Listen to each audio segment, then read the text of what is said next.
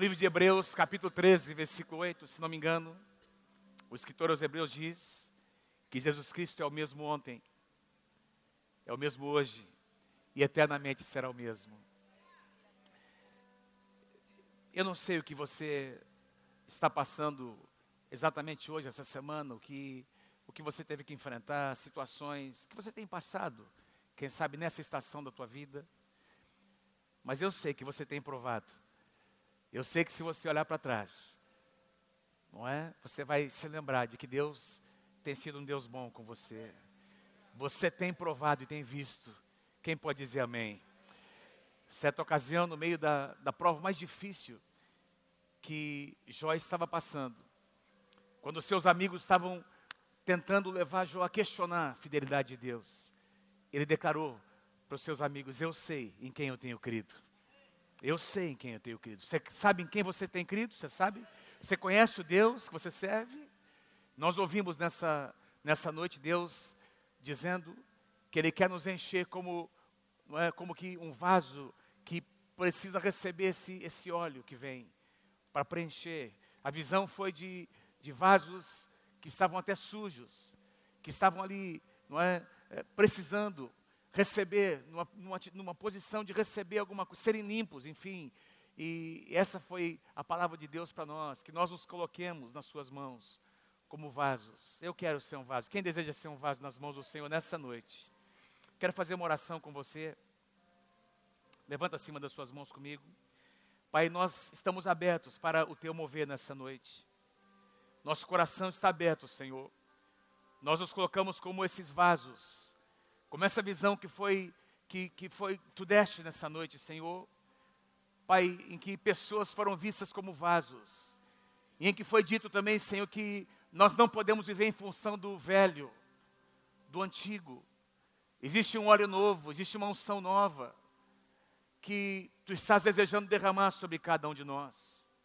Nós dizemos a ti nessa noite, Senhor, que nós desejamos essa unção, nós desejamos essa graça, Pai, eu não sei o que os meus irmãos estão passando, tu sabes, tu conheces. E eu te peço aquela porção nova do teu Espírito Santo nessa noite. Pai, o óleo fresco do teu Espírito Santo. Aquele óleo que vem para curar, Senhor. Aquele óleo que vem, Senhor, para quietar o coração que está entristecido, que está tenso. Pai, traz paz aos corações, Senhor, que estão nessa noite precisando de paz. Traz cura, Senhor, traz restauração. Oh, Pai, nós nos lembramos de quem Tu és. Nós fazemos a nossa alma se lembrar nessa noite da Tua fidelidade, da Tua bondade. Nós exaltamos o Teu nome e nós dizemos a Ti, Senhor, Senhor, que a nossa fé seja dilatada nessa noite. Nós queremos crer em milagres. Nós queremos esperar grandes coisas de Ti, Senhor. Em nome do Senhor Jesus. Essa é a nossa expectativa. Quem pode dizer amém por isso? Quem pode dizer amém? Quem pode dar mais um aplauso ao Senhor Jesus? Amém. Meus amados, eu quero, nessa noite, eu quero concluir o nosso tema sobre milagres. O tema que nós estamos aprendendo, estudando, milagres hoje. Amém? Diga assim comigo: milagres hoje. Aconteceram ontem, aconteceram uh, nas últimas décadas, aconteceram na época de Jesus, do Antigo Testamento, mas eles acontecem hoje. Quem pode dizer amém? E eles vão continuar acontecendo até a vinda do Senhor Jesus. Isso é o que a palavra de Deus nos diz. Eu comecei aqui algumas semanas atrás definindo o que é um milagre. Gostaria que vocês declarassem comigo essas quatro definições. Que vocês dissessem comigo bem forte. O que é um milagre? Vamos lá comigo. Um, fala para quem está pertinho de você assim, dá uma enchida no peito aí. E fala para ele assim, é para você falar, é para você declarar. Vamos lá, juntamente com o pastor, todo mundo junto. Vamos lá. Um evento promovido por Deus para um propósito divino, por meios que estão além do alcance humano. Amém? Significa que um milagre não pode ser fabricado. É isso que nós experimentamos. Vamos continuar. Segunda definição: uma experiência extraordinária que transcende o padrão natural de causa e efeito. A terceira definição: um fato fora do comum que Deus realiza para confirmar o seu poder, o seu amor e a sua mensagem. E a última definição, e talvez aqui resume todas as outras. Vamos lá. Uma intervenção divina nos assuntos humanos que produz espanto e admiração. Quem aqui crê que Deus pode vir com uma intervenção divina nos teus assuntos pessoais. Amém? Deus pode mudar a sentença. Amém, queridos? Então nós compartilhamos aqui algumas razões porque Deus realiza milagres, porque Ele tem um compromisso com a Sua palavra, Ele quer cumprir a Sua palavra, Ele prometeu que milagres aconteceriam, Ele quer realizar milagres para que a Sua bondade se manifeste, a Sua misericórdia sobre as pessoas, toda vez que alguém está doente, que alguém está vivendo uma condição de miséria, isso fere o coração de Deus, porque isso acontece em função do pecado. E Deus deseja manifestar a sua misericórdia, a sua bondade sobre as pessoas, para provar a nossa fé, não é? A fé, aliás, um desafio onde nós precisamos de um milagre, nada mais é do que uma oportunidade para nós exercermos fé, para que aquele milagre aconteça, para destruir as obras do diabo. Amém? Toda vez que o milagre acontece, o diabo é exposto, não é? O diabo tem que reconhecer que ele foi vencido na cruz do Calvário.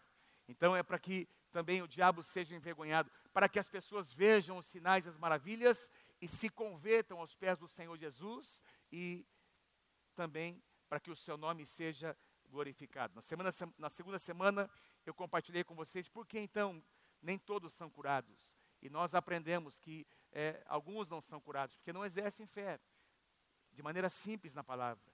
Também porque têm motivações erradas, porque não administram aquilo que Deus colocou nas suas mãos como mordomos. Nem sempre o diabo é responsável, não é? E, e por aquilo que acontece na no, nas nossas vidas, nós devemos administrar o tempo do Espírito Santo. Quem pode dizer amém? Porque Deus usa as adversidades muitas vezes para nos provar, para produzir alguma coisa em nós. Então, nem sempre o milagre acontece no tempo que nós esperamos, da forma como nós queremos, e naquele período, naquele processo, Deus está é, trabalhando no nosso coração, estabelecendo algumas coisas. Deus usa as adversidades para provar o nosso coração. Número 5, porque a vitória final ainda não aconteceu, vai acontecer na segunda vinda. Até que Jesus venha, nós ainda teremos que lidar com situações adversas, enfermidades. Mas a Bíblia diz que o último inimigo, a morte, vai ser vencida no dia em que o Senhor Jesus uh, se manifestar. Amém? E porque a última palavra continua sendo de quem? De Deus. Quem crê aqui que Deus tem a última palavra na sua vida? Diga amém. Eu quero concluir hoje com o tema. Eu sei que o pastor Paulo ministrou a semana passada.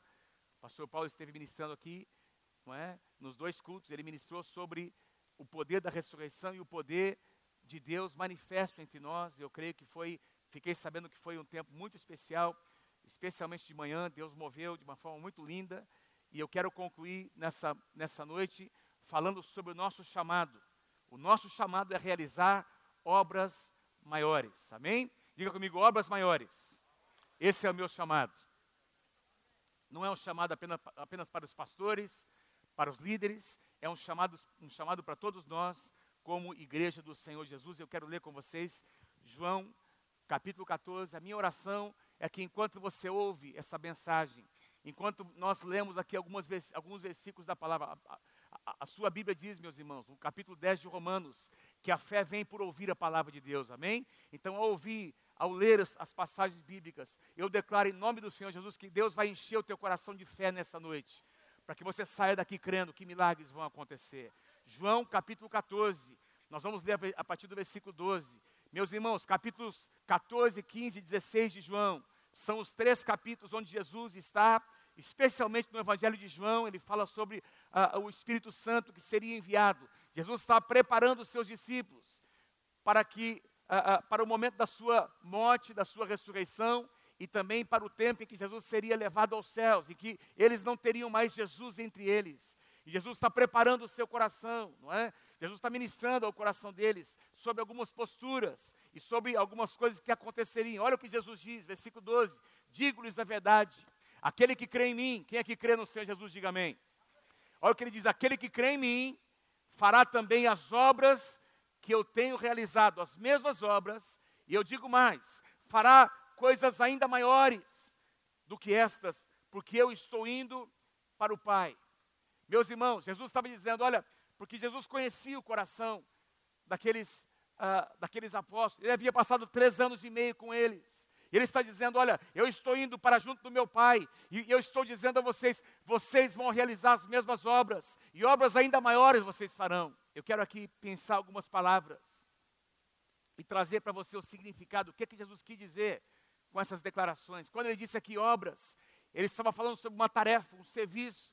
Jesus estava dizendo: Olha, eu vou para junto do meu Pai, mas eu, eu vou deixar para vocês, para que vocês façam uma tarefa, eu vou incumbir vocês, para que vocês continuem as mesmas obras. Obras aqui têm a ver com sinais e maravilhas e curas, as mesmas coisas que Jesus havia realizado.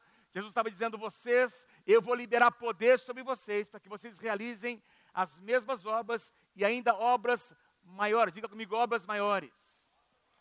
A palavra maiores aqui no grego significa é, maior em quantidade, ou seja, todo o poder de Deus estava concentrado em Jesus Cristo. Em Colossenses, capítulo 2, versículo 9, o apóstolo Paulo diz que nele, em Jesus, habitava corporalmente toda a plenitude da divindade, todo o poder, toda a autoridade estava concentrado em Jesus. Por isso, quando Jesus esteve entre nós, entre os homens, durante três anos e meio, foi uma explosão de milagres.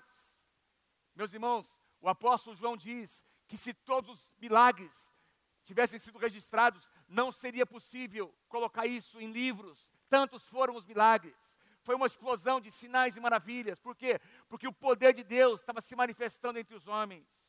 Mas agora ele estava dizendo: Este poder que está concentrado em mim, eu vou repartir sobre vocês. Amém? Nós ouvimos. Amém? Amém? Quem está comigo, diga amém.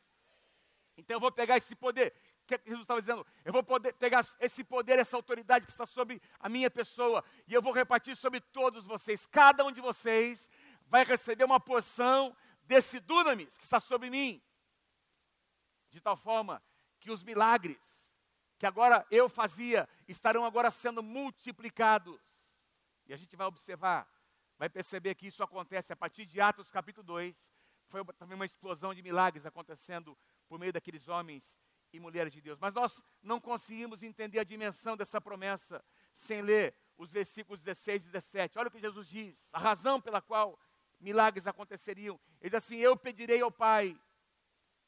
Lembra que Jesus passaria com eles ainda um tempo, não é? Logo ele seria morto. Depois, ao terceiro dia, ele iria ressuscitar. Ele passaria mais 40 dias ministrando aos seus discípulos e seria elevado aos céus. E aqui Jesus está dizendo: quando eu for elevado aos céus, quando eu estiver na presença de Deus, eu pedirei ao Pai e Ele lhes dará. O que é que diz lá? Um outro conselheiro. A tradução atualizada diz: um outro consolador para estar com vocês para sempre. Ou seja, eu estou indo para estar com meu pai, mas eu vou enviar uma outra pessoa, e essa pessoa nunca mais vai deixar de estar no meio de vocês. Quem é essa pessoa? É a pessoa do Espírito Santo. Ele explica, versículo 17: é o Espírito da verdade. O mundo não pode recebê-lo, porque não o vê nem o conhece, mas vocês o conhecem, porque ele vive com vocês e ele estará dentro de vocês. Louvado seja o nome do Senhor. Agora, meus irmãos, Deixa eu tentar, vamos tentar entrar nesse contexto, não é entrar, porque para a gente entender o que Jesus quis dizer, nós precisamos mergulhar no contexto, entender o que estava acontecendo. Imagine se você fosse um dos discípulos de Jesus. Quem é que gostaria de ter caminhado três anos e meio com Jesus, assim, comendo com Ele, dormindo pertinho dele, acordando, levantando, ouvindo o, o, o, palpitar do seu coração, suas mensagens, suas palavras, quantas coisas porque tinha muita coisa que Jesus pregava para as multidões, mas tinha aquelas reuniões reservadas. Imagine, gente, o que Jesus compartilhava com seus discípulos, com seus, com aqueles doze homens, e com depois essa, esses discípulos eles aumentaram para 70, não é? E lá em Atos nós vamos encontrar 120. Era um grupo menor, não era uma multidão tão grande. Ele compartilhou o seu coração. Ele, ele falava sobre ah, ah, princípios relacionados ao reino de Deus. Imagina a segurança que eles tinham, quando Jesus estava presente com eles. E agora, Jesus estava dizendo: Olha, eu vou ser levado aos céus, eu não estarei mais com vocês. É óbvio, queridos, que havia medo no coração deles, que havia um sentimento de insegurança. É claro que havia no coração deles uma apreensão, porque eles não sabiam o que iria acontecer, mas Jesus diz: Eu vou enviar um segundo consolador. Por quê? Um outro, ou um segundo, porque Jesus foi o primeiro, amém, amados? Jesus foi o primeiro consolador que veio. Tem uma outra passagem que diz que ele veio para consolar Israel. Israel rejeitou Jesus, e ele então, então tornou-se o consolador não apenas de Israel, mas de todos os povos. Nós recebemos o consolo que vem do Senhor Jesus. Ele foi o primeiro consolador, mas o Espírito Santo foi enviado como o segundo consolador. E essa palavra consolador, na tradução atualizada, é a palavra paracletos. Diga comigo, paracletos. Vamos lá comigo, paracletos. É a palavra grega que significa convocado. Presta atenção, convocado para estar do lado de alguém. Isso é o que o Espírito Santo faz. Convocado por Deus para se colocar ao lado de alguém para se colocar como um advogado de defesa. Não é? Aquele que se coloca entre o juiz e as testemunhas de acusação. Quem gostaria aqui de ter um advogado como esse ao seu lado? Você tem, o Espírito Santo, amém? Não tem advogado melhor. Intercessor. Então, esse é o sentido da palavra consolador. Jesus diz: Eu vou enviar vocês alguém que vai se colocar, alguém que vai ajudar vocês. E nós percebemos, por exemplo, o apóstolo Paulo dizendo, lá em Romanos capítulo 8: Nem orar nós não sabemos, mas o Espírito Santo, o Consolador, o Paracletos, que está em nós, ele nos ensina a orar, ele nos, nos inspira a orar com gemidos inexprimíveis. Nós nem sabemos orar, é o que a palavra de Deus diz. Mas o Espírito Santo, ele atua em nós. O Consolador, ele vem. Ele age por meio de nós, Ele age através de nós. Que privilégio, meus irmãos. Essa promessa de Jesus não foi apenas para os doze, foi para cada um de nós. Amém? Amém? Fala para quem está pertinho de você. Existe um consolador aí do teu lado, pertinho de você. Diga lá, e esse consolador nunca vai te, nunca vai te abandonar. Amém? Versículo 17 diz: Vocês o conhecem, pois ele vive com vocês e Ele estará com vocês.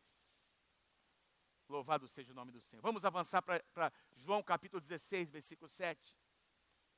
Ele continua falando, Jesus continua falando sobre o Consolador, mas eu lhes afirmo que é para o bem de vocês que eu vou. É para o bem de vocês que eu vou. Vocês não estão entendendo. Vocês estão se sentindo inseguros, amedrontados, mas é para o bem de vocês que eu vou. Se eu não for, o conselheiro ou o consolador não virá para vocês, mas se eu for, então eu o enviarei e já enviou. Já está entre nós. Já está entre nós. Eu quero ir com vocês agora para o livro de Atos. Atos capítulo 1, versículos 1 e 2. Eu amo os detalhes da palavra de Deus. Nós encontramos aqui as palavras escritas de Lucas. Lucas que escreveu o primeiro evangelho. Olha o que ele diz: escrevi o primeiro livro, ó Teófilo. Teófilo é uma pessoa, provavelmente, os, os comentaristas, os estudiosos dizem que trata-se de um oficial romano que se converteu.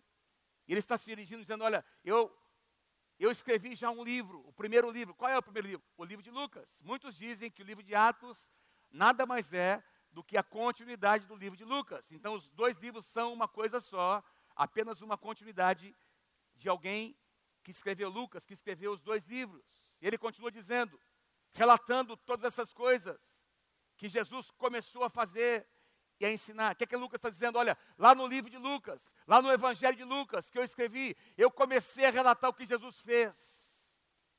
Até o dia em que, depois de haver dado mandamentos, por intermédio do Espírito Santo, aos apóstolos que escolhera, foi elevado às alturas. Mas, queridos, Lucas continua escrevendo o livro de Atos, amém, queridos? Lucas continua escrevendo o livro de Atos. Mesmo depois de Jesus ter sido elevado aos céus, ele enviou o Espírito Santo. E aí Lucas continuou escrevendo agora não mais as obras de Jesus, e agora Lucas começa a escrever as obras dos discípulos, as obras da igreja. Vocês estão comigo? E nós estamos terminando de escrever a história da igreja. Você e eu estamos terminando de escrever as últimas páginas. As obras de Deus estão sendo escritas por mim e por você, que somos a igreja do Senhor Jesus na face da terra. E por todos aqueles que foram lavados pelo sangue de Jesus. Quem pode dizer amém? Venha comigo agora para Mateus capítulo 9. Vamos entender então quais são essas obras. Jesus promete o consolador dizendo: vocês vão fazer obras maiores, porque o consolador irá capacitá-los, o Espírito Santo irá capacitá-los. Lucas diz que os apóstolos começaram a fazer essas obras que Jesus havia iniciado.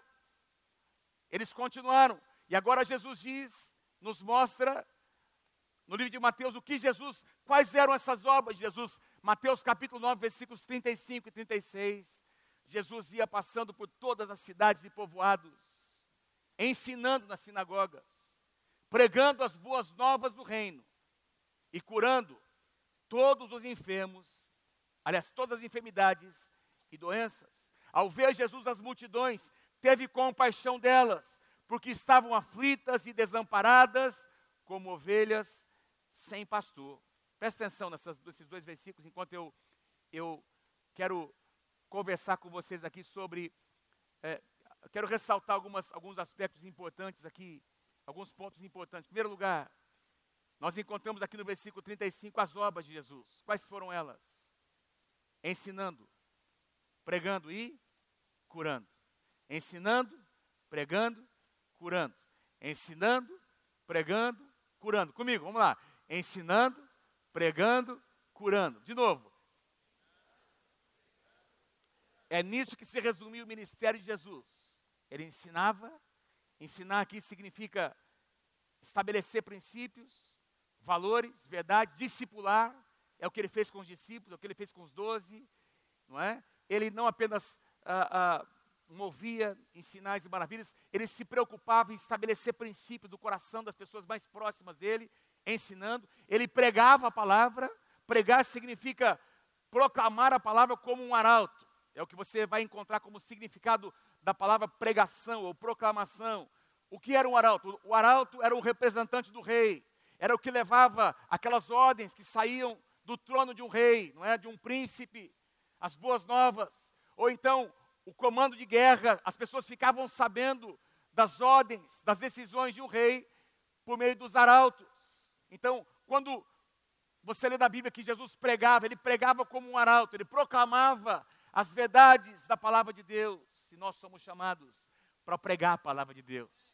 Não é apenas para os pastores, é uma tarefa para cada um de nós. Onde Deus te colocou, naquela universidade, naquele trabalho, naquela rua, naquela casa, naquele condomínio, Deus te coloca como um pregador da palavra de Deus naquele lugar, uma, um pregador das boas novas do reino de Deus. Quem diz amém nessa noite, em nome de Jesus? Então ele foi chamado para ensinar, para pregar e também para curar os enfermos, não é? Curar as a todas a, toda a sorte de enfermidades e doenças. Deixa eu dizer uma coisa, meu irmão, em nome de Jesus, Deus quer usar a tua vida, Deus quer usar as tuas mãos para que muitos sejam curados. Acho que vocês não entenderam o que eu falei. Vou tentar de novo. Deus quer usar as tuas mãos. Deus quer usar a tua boca. Deus quer usar, meus queridos, a tua presença. Deus quer usar o teu exemplo para que muitas pessoas sejam curadas na tua geração.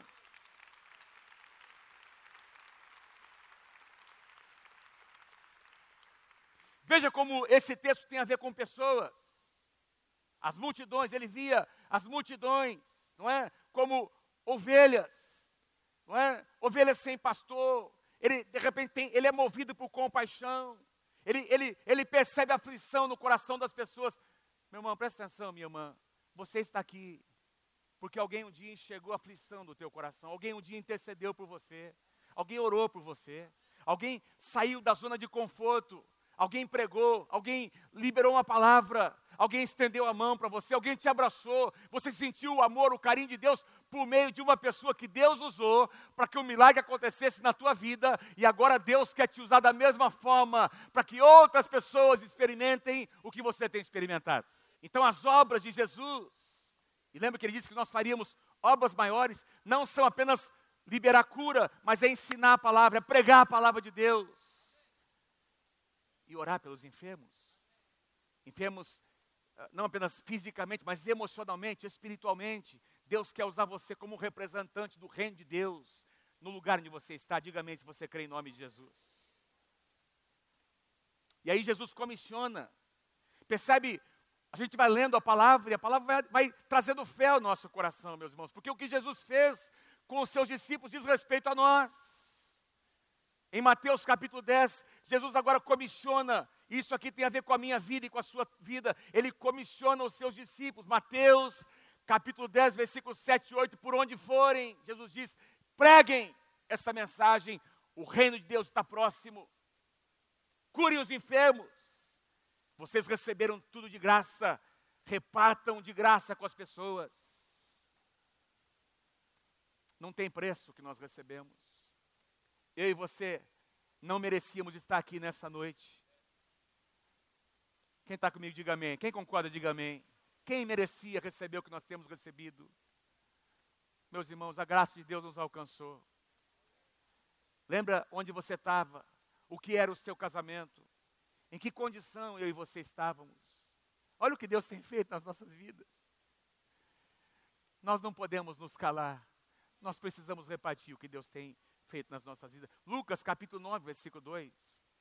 E os enviou a pregar o reino de Deus e a curar os enfermos. Essas são as obras de Deus. Eu fico impressionado, a gente é importante observar como como Jesus fazia questão de provar os seus discípulos. Mais de uma vez, ele instigava os seus discípulos para eles orarem, para eles expulsarem os demônios, para eles operarem milagres. Você se lembra, por exemplo, Lucas, no capítulo 10, nós estudamos essa passagem quando nós é, mobilizamos a igreja para as casas de paz. Lembra, ele reúne 70 dos seus discípulos, algumas traduções dizem que eram, eram 72. Ele os reparte dois em dois, ele os abençoa. Ele diz: Olha, preguem, busquem uma casa, batam nas portas, até vocês encontrarem um filho da paz. Quando alguém abrir sua casa, entre, ministre a palavra, preguem o reino de Deus orem pelos enfermos, expulsem os demônios. Jesus libera sobre eles a autoridade. E a Bíblia não diz quanto tempo demorou isso, mas os discípulos retornaram para contar o relatório. E eles compartilharam com Jesus todos os milagres, os sinais e as maravilhas. E eles disseram: Jesus, até os demônios se submetem ao nosso comando. Vocês se lembram o que, é que Jesus responde? Enquanto eles diziam que os demônios, quem é que crê que você tem poder e autoridade de Deus sobre a tua vida? Amém? Quem é que crê que você tem, que o sangue de Jesus na tua vida tem poder para vencer qualquer inimigo? Diga amém se você crê.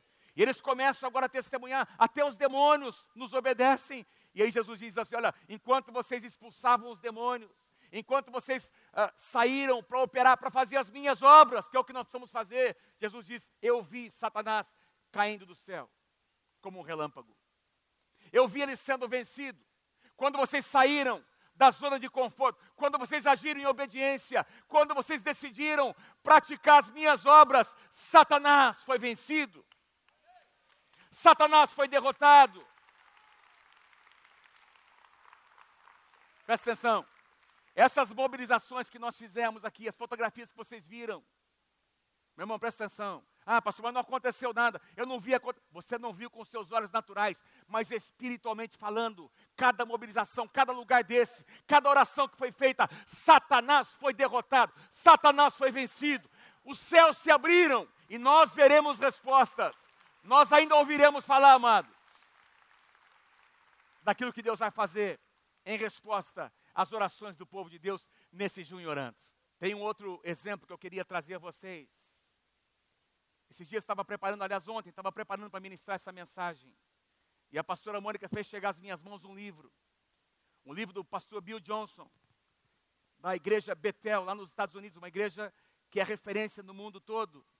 E eu li algo ali, ela me mostrou até um capítulo, não é? O título do livro, O Poder Sobrenatural de uma Mente Transformada. E ela me falou: esse capítulo aqui está bom. Eu, eu comecei a ler esse capítulo, ele começa a falar sobre alguns milagres, que nós precisamos ter uma mentalidade de milagres, esperar milagres em Deus. E como Deus quer nos usar para operar os seus milagres. E ele começou a compartilhar nesse livro, meus irmãos, algo que eu nunca tinha lido. Eu nunca li nessa perspectiva. Aquele, aquela primeira multiplicação dos pães, dos cinco pães e os dois peixinhos, que está descrito em Marcos capítulo 6. Marcos capítulo 6. Se você tem sua Bíblia e quiser abrir para acompanhar, Marcos capítulo 6.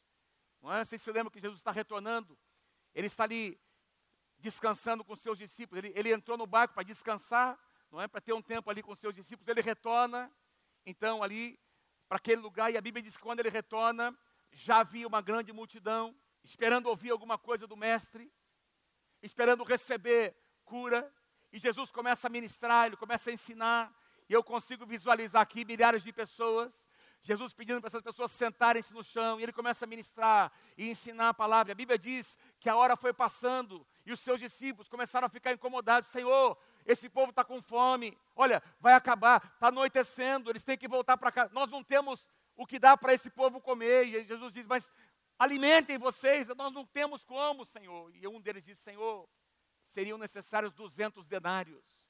200 denários significaria, meus irmãos, 200 dias de trabalho.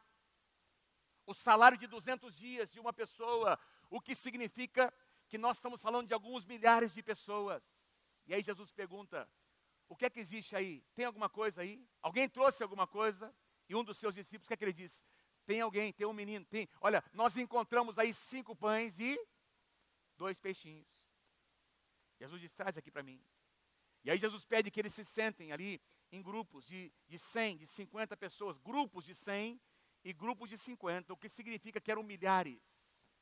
E aí nós lemos o que acontece aqui, Marcos capítulo 6, versículos 41 e 42. Olha o que acontece, tomando os cinco pães, presta atenção, tomando os cinco pães e os dois peixes, olhando para o céu, Jesus deu graças e partiu os pães. Jesus deu graças e partiu os pães.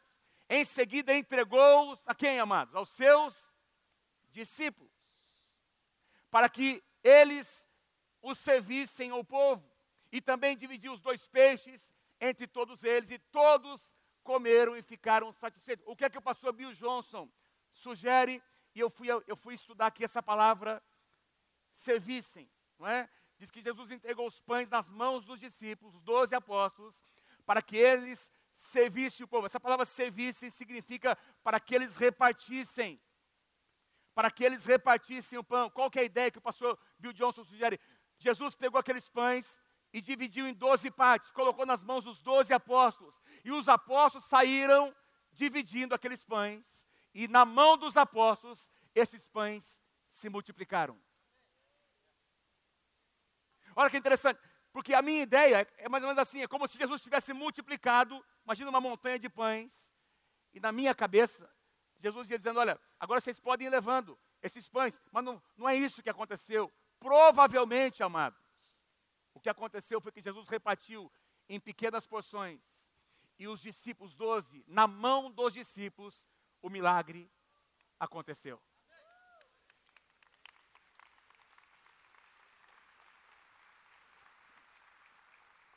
Sabe o que significa isso, meus irmãos? Deus poderia, Deus pode, Deus tem poder para fazer todas as coisas, mas Ele escolhe, Ele decide, Ele tem prazer em fazer uma parceria comigo e com você. Isso me faz lembrar aquela passagem do Antigo Testamento em 2 Reis, capítulo 4. Lembra a viúva? O marido morre. Agora essa viúva vem, ela procura o profeta, o profeta Eliseu. Diga-se comigo, o profeta Eliseu. Quem sabe quem era Eliseu? O profeta da posição dobrada. Portanto, não é qualquer profetinha. Ela vem e bate na porta de Eliseu. Ó, oh, é o seguinte, o cara tem um credor na minha porta. Eu não tenho como pagar. Fiquei sabendo que eu tenho uma que o meu marido deixou uma dívida. Maridos, não deixem dívidas para sua família, né? Para sua casa. Amém? Cuida direitinho da sua casa. O cara morreu, a mulher nem sabia, não é? Que tinha uma dívida impagável. E vem esse cara batendo na porta e querendo levar os filhos para trabalharem como escravos. Lembra dessa passagem? A mulher pergunta para Eliseu: O que é que eu faço? Qual foi a resposta? Meus irmãos, presta atenção. Eliseu poderia ter feito um milagre ou não? Orado aos céus e Deus, sei lá, Deus poderia ter feito alguma coisa inusitada, sim ou não? Eliseu, meu irmão, presta atenção, Eliseu. Que, qual foi a resposta de Eliseu? Me diga uma coisa aqui, senhora. O que é que você tem em casa? Quem se lembra a resposta dela? A tua serva não tem nada senão uma pequena botija de azeite. Uma botijazinha de azeite, só isso que eu tenho. Qual foi a palavra do, do profeta? Então saia, você e seus filhos. Busquem tantas vasilhas e panelas quanto vocês conseguirem, traga para dentro, dentro da sua casa e pegue essa botijazinha de azeite e começa a derramar em cada uma dessas panelas e dessas vasilhas e o azeite vai se multiplicar. E essa mulher, amada, ela saiu, buscou as vasilhas, trouxe para sua casa e ela agora envolve os seus filhos. Deus quer que você envolva os seus filhos, a sua casa, vai participar do milagre de Deus. Amém? As pessoas que você ama, que você está cuidando, vão participar do milagre de Deus na tua vida. E agora essa mulher, ela começa em obediência, ela começa a derramar aquele azeite. E meus irmãos, cada vasilha que ela pedia, os seus filhos iam trazendo, e Deus começou a multiplicar aquele azeite. Começou a multiplicar aquele azeite. A Bíblia diz que foi tanto azeite, amados, que ela conseguiu pagar toda a sua dívida e ainda sobrou tanto um, um, um, um volume para que ela pudesse ainda viver, vender aquele azeite e viver da renda daquele azeite para o resto da sua vida. Deus tem prazer em fazer parceria comigo, com você. Deus quer que você participe do processo do milagre. É fácil demais pedir para alguém orar. É fácil demais pedir, ah não, um pastor, alguém que tem autoridade, alguém, alguém que tenha alguém, alguém que conheça, meu irmão, presta atenção. Estes sinais seguirão aos que creem. Em meu nome, imporão as mãos sobre os enfermos, e eles serão curados. Quem crê, diga amém em nome de Jesus. Eu quero encerrar.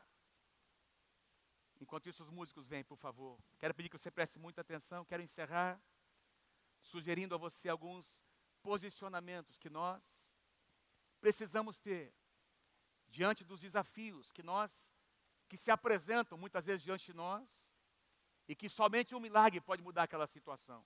Três atitudes. Três posicionamentos. Hoje, hoje pela manhã eu compartilhei Algo que, uma experiência que nós tivemos. Tivemos algumas experiências. Eu, meus amados, eu vi, eu cresci com os meus irmãos vendo sinais e maravilhas nessa igreja. Essa igreja foi fundada, essa igreja nasceu debaixo de sinais e maravilhas. Faz parte do DNA dessa casa.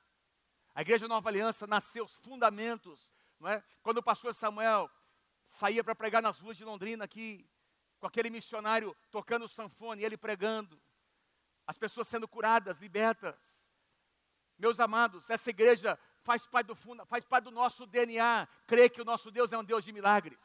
Primeira sugestão que eu faço a você: edifique a sua fé sobre a Bíblia, o que a palavra de Deus diz ao teu respeito, sobre o teu futuro, sobre a tua casa. Meus irmãos, nós temos sentimentos, meus irmãos, nós ouvimos muitas vozes. O mundo tenta dizer coisas para nós, Satanás tenta dizer coisas para nós, mas o que vale é o que a palavra de Deus escreve ao nosso respeito.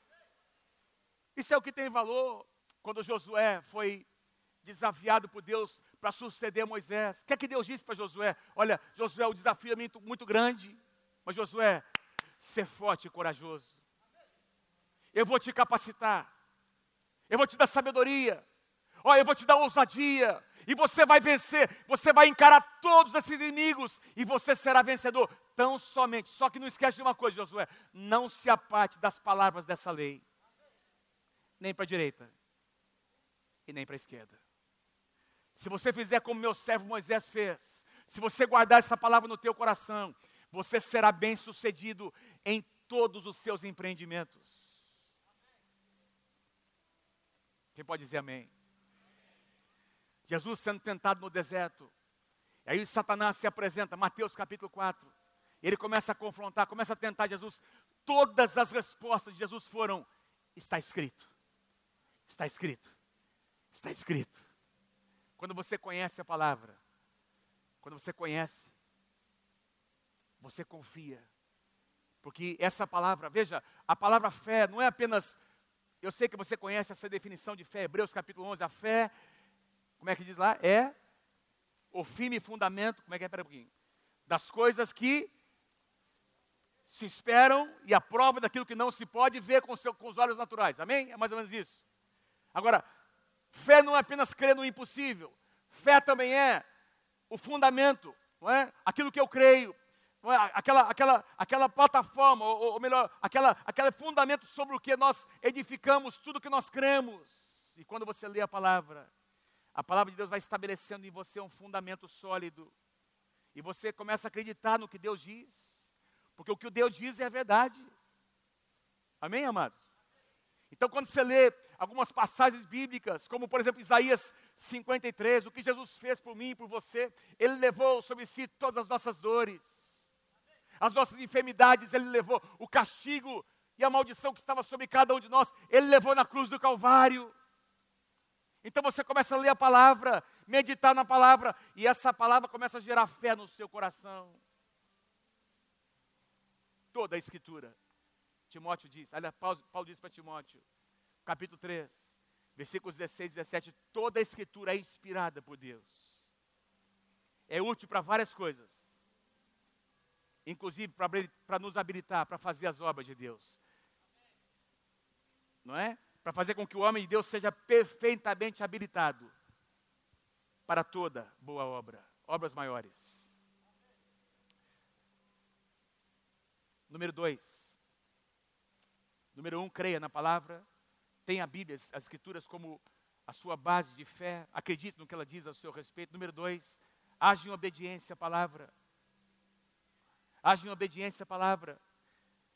Tiago capítulo 1, versículo 22, sejam praticantes da palavra e não ouvintes apenas, enganando a vocês mesmos. Meus irmãos, fala para quem está pertinho de você assim, meu irmão, pratica, faça, prova a fé, prova a unção de Deus na tua vida. Vocês não estão entendendo o que eu pedi para vocês fazerem. Dá um chacoalhão santo ali, meu irmão, você precisa provar a fé de Deus no teu coração. Você precisa provar o que Deus tem colocado no seu coração. Faça prova. Eu me lembro, meus irmãos, era um grupo familiar na nossa casa lá em Curitiba. Cada grupo familiar que a gente fazia, a gente trazia o sofá lá de cima, morávamos num sobradinho, a gente carregava o sofá lá de cima, vinha batendo em tudo quanto é canto, né? Descia com o sofá, terminava a reunião, levava o sofá para cima. E naquela reunião, uma daquelas reuniões, um dos nossos irmãos que participava do nosso grupo familiar na época, trouxe uma senhora com seu ventre desse tamanho, estava sem cabelo, um lenço. Essa senhora, que nem convertida era, estava fazendo quimioterapia, morava aqui numa cidade do norte do Paraná, tinha ido para Curitiba para fazer os últimos exames, para então passar por uma cirurgia lá em Curitiba, e naquela quarta-feira à noite ela foi no nosso grupo familiar. E no final daquela reunião, esse irmão que a trouxe disse, é, é, nós não éramos pastores ainda, não é? Trabalhava ainda como engenheiro de uma empresa, e disse: Davi, olha, nós trouxemos aqui, olha, faz uma oração por ela. Meu irmão, quando eu fiquei sabendo que era câncer, deixa eu confessar para vocês, falei, meu irmão, pelo amor de Deus, se fosse uma dor de cabeça, eu até teria fé para orar, mas um câncer. Estou sendo sincero com vocês. Eu olhei para ela, nós dois, e nós começamos a orar. E quando nós começamos a orar em obediência à palavra de Deus, obediência. Quando nós começamos, quando nós agimos em obediência, uma fé sobrenatural tomou conta do nosso coração. Uma fé que nós não tínhamos. E nós começamos a intensificar nossa oração. A célula começou a participar.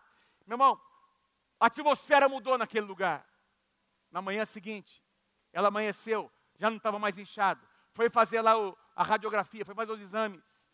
E o médico constatou que não havia absolutamente mais nada. Essa mulher foi curada pelo poder de Deus. Foi curada pelo poder de Deus. Voltou aqui para casa. Gente, essa senhora estava fazendo quimioterapia, tinha ido para fazer uma cirurgia, mas houve no meio do caminho aconteceu um milagre. O milagre é uma intervenção de Deus nos assuntos humanos que muda uma sentença. Porque alguém, e agora toda glória pertence ao Senhor, mas alguém agiu em obediência. Se você agir em obediência, Deus vai te honrar, meu irmão. Diga amém se você crê em nome de Jesus. Em terceiro lugar, mantenha o seu coração confiante em Deus. Porque eu e você enfrentaremos contradições. Eu não sei se você é como eu, mas eu, assim, muitas vezes sou tentado a dizer, mas não é justo, Deus. Alguém aí sente isso de vez em quando? Não é justo. Não é justo. Por que, que tanta gente boa morre e tanta gente ruim continua? Tem algumas perguntas que a gente faz assim no nosso íntimo, não é? Por que, que algumas mulheres que nem querem engravidar, engravidam e até provocam abortos? E tem algumas mulheres sinceras, mulheres de Deus, esperando para ter um filho, e aparentemente nada acontece. Presta atenção, é uma contradição, não é, meu irmão? Presta atenção, é ou não é? Naturalmente falando. Não é justo. Naturalmente falando. Se você visitar aqui o Hospital do Coração, aqui em Londrina, passar uma tarde, onde tem aquelas crianças, você vai sair dali com o teu coração ferido, machucado. Hospital do Câncer lá, perdão, Hospital do Câncer. E você vai ser tentado a dizer, Senhor, por quê? Por quê? E nós sempre precisamos nos lembrar, meus amados, que enfermidades, situações tão adversas acontecem, não é porque Deus não existe, não é porque Deus não é bom. Isso tudo é resultado do próprio pecado da raça humana, sim ou não? Mas quando a gente se depara com o sofrimento, a gente é uma diversidade, é uma, é uma contradição, é uma coisa que mexe com a gente muitas vezes. Por que é que pessoas ímpias prosperam? Por que é que pessoas honestas muitas vezes não estão conseguindo avançar e pessoas desonestas, pessoas que é, fazem ah, ah, as suas falcatruas, etc., elas conseguem. Por que, que Deus permite? Incoerências, injustiças. E nós, às vezes, somos tentados a, a dizer, Senhor, por quê? Por quê? Por quê? Alguém já fez essa pergunta para Deus, por quê? Me lembro quando a pastora Mônica perdeu nosso primeiro bebê, um aborto, três meses, tínhamos já vi, ouvido o batimento do coraçãozinho. E eu lembro daquele carro, trabalhava como engenheiro, indo para o meu trabalho. A Mônica estava em casa já recuperando daquela da curetagem que ela tinha feito, não é? Porque ela tinha sofrido aquele aborto. E eu comecei a ouvir essa palavra profética ali no meu carro, dizendo esse homem de Deus dizendo que Deus iria usar a nossa vida para trazer alegria na casa do Senhor. E eu me lembro de dizer, Deus, eu desliguei aquela, aquele, aquela fita cassete, né? É isso, né? Desliguei aquele, aquele aparelho, não é? E eu falei assim, Senhor, mas por que, que o Senhor fez isso? O Senhor está dizendo que a gente ministraria alegria na tua casa? Mas o Senhor tirou a, nossa, a maior razão da nossa alegria por que, que o Senhor permitiu isso acontecer? E eu ouvi essa voz de Deus dizendo: Eu vou ensinar para você que a minha alegria não depende das coisas naturais. A minha alegria é uma alegria que eu ministro no coração de uma pessoa, independentemente do que ela passe. Quando você lê, por exemplo, Atos capítulo 12, e você vê a igreja debaixo de um mover de Deus, sinais e maravilhas acontecendo, e de repente o rei Herodes manda prender Tiago, um dos apóstolos, irmão de João um dos apóstolos mais próximos do Senhor Jesus. E a Bíblia diz que o rei Herodes manda matar Tiago. E o povo gosta daquilo. O que é que ele faz? Ele prende Pedro com a intenção de matar. A igreja está orando, a igreja está intercedendo. Atos capítulo 12. E a Bíblia diz que no meio daquela noite, no dia seguinte, Pedro seria morto. E no meio daquela noite, porque a igreja estava orando, Deus envia um anjo e liberta Pedro. Mas Tiago morreu. Pensa comigo nos parentes de Tiago, no próprio irmão de Tiago, João, nas pessoas mais próximas, vendo Pedro ser liberto, aliás, ser curado, ser é, é, é, solto, e Tiago ser morto. Por quê? Tem perguntas que nós não teremos respostas nessa vida, meus irmãos. Mas nós vamos continuar confiando em Deus. Quem está comigo aí, diga amém. Coloque a sua confiança em Deus. Ele já fez. Ele vai continuar fazendo. Ele sabe o que é melhor. Salmo 125, versículo 1. Os que confiam no Senhor são como o monte de Sião, que não se abala, mas permanece firme para sempre. Naum, capítulo 1, versículo 7. O Senhor é bom. Quem pode dizer amém? Quem pode dizer amém? Diga assim: o Senhor é bom ele diz: é um refúgio em tempos de angústia, ele protege os que nele confiam. Abacuque, capítulo 3, versículos 17, 18 e 19. Ainda que a figueira não floresça. Vamos ler junto lá comigo? Vamos lá? Ainda que a figueira não floresça, nem haja fruto na vide, o produto e os campos não produzam mantimento, as ovelhas sejam arrebatadas do aprisco e nos currais. Todavia, levanta suas mãos e declare: Todavia, eu me alegro no Senhor, eu exulto no Deus da minha salvação. O Senhor Deus é a minha fortaleza, Ele faz os meus pés como os da coça e me faz andar altaneiramente. Aleluia. Diga assim comigo, ainda que. Todavia. Talvez depois daquela primeira, primeiras duas palavrinhas, ainda que, você escreveria algumas coisas diferentes. Porque o que está escrito ali tem a ver com o contexto deles. O que é que você colocaria ali? Ainda que aconteça isso e aquilo, ainda que esteja acontecendo isso na minha vida. Todavia, eu me alegro no Senhor meu Deus. Eu exulto no Deus da minha salvação. Presta atenção, meu irmão, presta atenção. Ah, sempre vai haver na minha vida, na sua vida, um ainda que. Sempre vai haver. Mas sempre precisa haver, depois do ainda que, nós precisamos declarar: todavia. Todavia, o meu Deus que fez, Ele vai continuar fazendo. O meu Deus está no controle de todas as coisas. Eu vou colocar minha confiança no meu Deus. Então quero te pedir que você cante agora declarando de todo o teu coração. Eu não sei qual é o seu ainda que. O que eu sei é que o Deus que eu sirvo, que você serve, está cuidando de você. Ele sabe o que é melhor para você nessa noite. Então declara para a tua alma. Vamos lá, declara. Canta, canta. Eu preciso dizer algo a vocês nessa noite. Põe assim as suas mãos. Uma atitude de alguém que está para receber algo do Senhor. Lembra das palavras proféticas que vieram? Vasos. A visão foi de vasos.